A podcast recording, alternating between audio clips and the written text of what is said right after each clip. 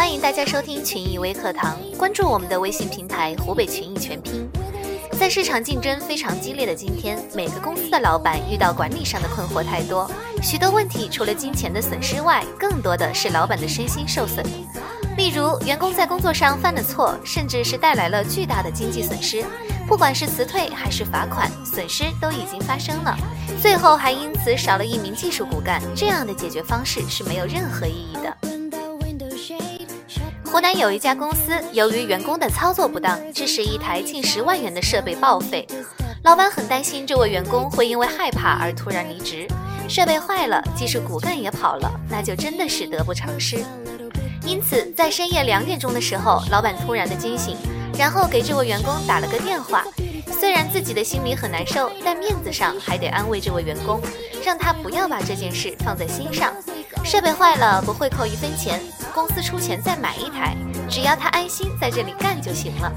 把员工安慰好后，老板才放心的去睡觉。如果该公司能够早点的实行积分制管理，那么老板恐怕会省心不少。首先是员工的所有违规行为都可以通过扣分得到处理，因为只扣分不影响员工的工资，不会产生后患，员工能够欣然的接受，还能感受到公司的人性化。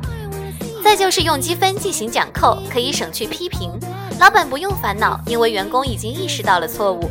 通过扣分，下一步只会更全面的去完善自己，努力的为公司创造更大的效益。在湖北群益，几乎很少见到老板批评员工的行为，员工在群益就像在家里一样。最后是积分制管理方法的核心，就是让优秀的员工不吃亏，让员工快乐积分，快乐工作。公司的各种好处都向高分人群倾斜，分月度、阶段、年度排名给予福利，提高员工的积极性，这也是企业家所希望看到的。好了，以上就是给大家分享的关于积分制管理的神奇之处。大家有什么想法，可以在我们的节目下面留言，欢迎关注我们的微信公众号“湖北群益”，我们明天再见。